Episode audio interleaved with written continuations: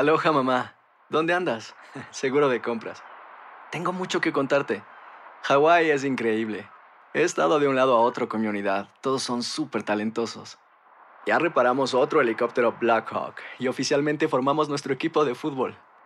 Para la próxima te cuento cómo voy con el surf y me cuentas qué te pareció el podcast que te compartí, ¿ok?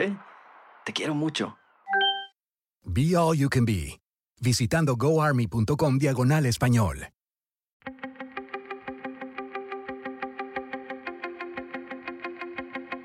Temas importantes, historias poderosas, voces auténticas. Les habla Jorge Ramos y esto es Contrapoder. Bienvenidos al podcast. La pandemia del coronavirus ha dado a muchas personas tiempo para reflexionar sobre lo que es importante en la vida y cómo vivirla plenamente sin remordimientos. La autora, la escritora, la productora Luz María Doria ha escrito un libro dedicado precisamente a esa idea. Se llama El arte de no quedarte con las ganas. Y ella debe saberlo todo sobre cómo organizar tu vida para sacarle el máximo provecho. Luz María es también, por supuesto, la productora ejecutiva de Despierta América aquí en Univision.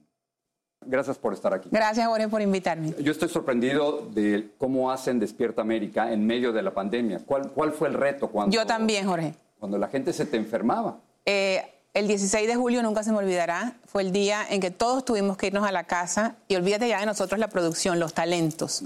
Carla Martínez amaneció con síntomas de COVID, eh, a Thatcher se hizo la prueba, salió positivo, el doctor Juan me llamó a las 10 de la mañana y me dijo, aunque no tengamos los resultados de Carla, es irresponsable que vayan todos al estudio mañana. Y todos habíamos tenido contacto con ellos.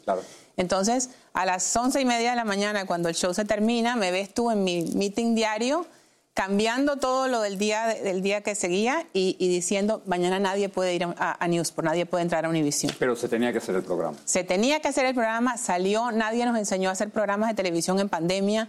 Yo hoy veo todo mucho más fácil. Eh, estuvimos casi un mes para, para volver a, a reencontrarnos aquí en el estudio. Aprendimos mucho, creo que entendimos lo importante que era vigilar cada detalle y, bueno, ya finalmente todo pasó y, creo que estamos brindando esperanza, tomando acción y reaccionando, que es lo, de lo que se trata. La, gente no tiene idea de lo difícil que es hacer cuatro horas diarias, cinco días a la semana, todos los días, durante años.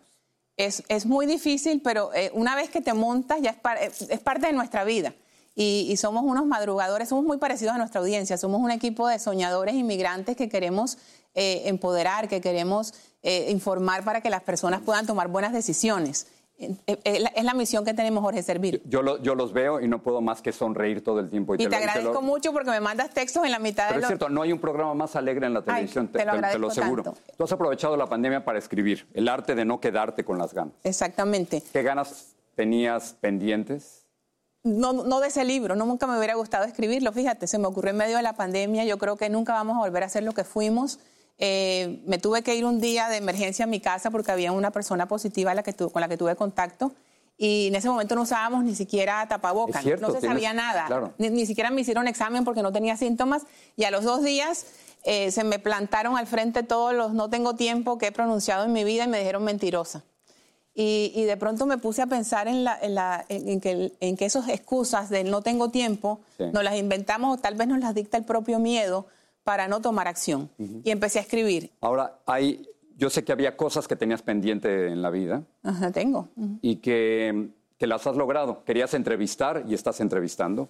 Querías escribir y estás escribiendo. Y de pronto, antes de tu nombre, está el título de escritora, productora, entrevistadora. Ha sido una, una batalla contra el miedo, sigue siendo diariamente.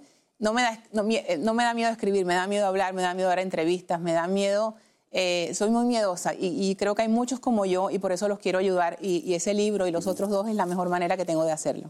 ¿Puedo pararte un poquito ahí para que nos hables del miedo? Eh, quiero contarles, antes de comenzar la entrevista, los dos estamos hablando de, los miedos. La gente cree que estamos tan acostumbrados a la televisión. Y las, pero, pero no, porque las, las, palmas siguen sudando y el corazón sigue la aquí. las mariposas. Sí, yo, yo, le digo a los estudiantes de periodismo que cuando sientan eso en las manos y en el corazón, esa es la pregunta que hay que hacer, ¿no?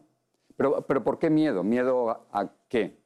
Tal vez miedo a meter la pata, miedo a la crítica, miedo al que dirán. Em, la, timidez que he tenido toda mi vida eh, me ha indicado que, que, no soy buena hablando en público, que debo, que, que, debo escribir, que es lo mío. Y sin embargo, me ha tocado hablar para poder ampliar el mensaje y, y lo tengo que hacer. ¿Tímida?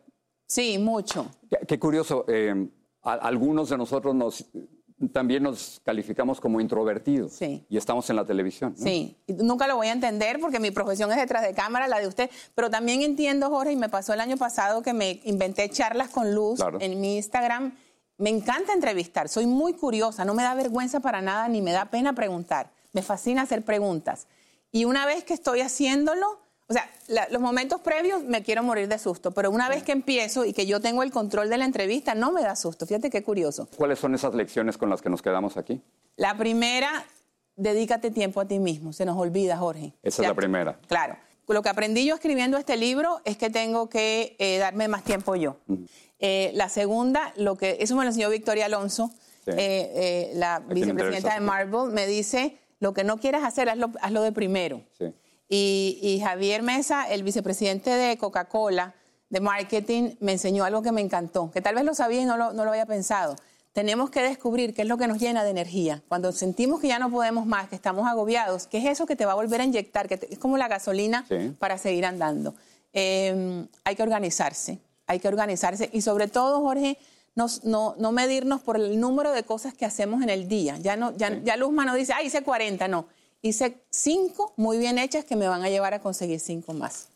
El arte de no quedarte con las ganas. Muchas gracias. Escritora, productora, entrevistadora, gracias por estar aquí. Qué lindo, muchas gracias. Se nos fueron los nervios. Gracias.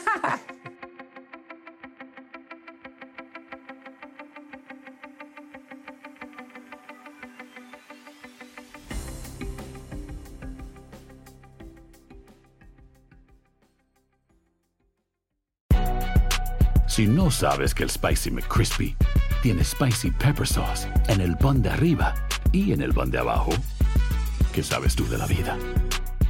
Para, pa, pa, pa.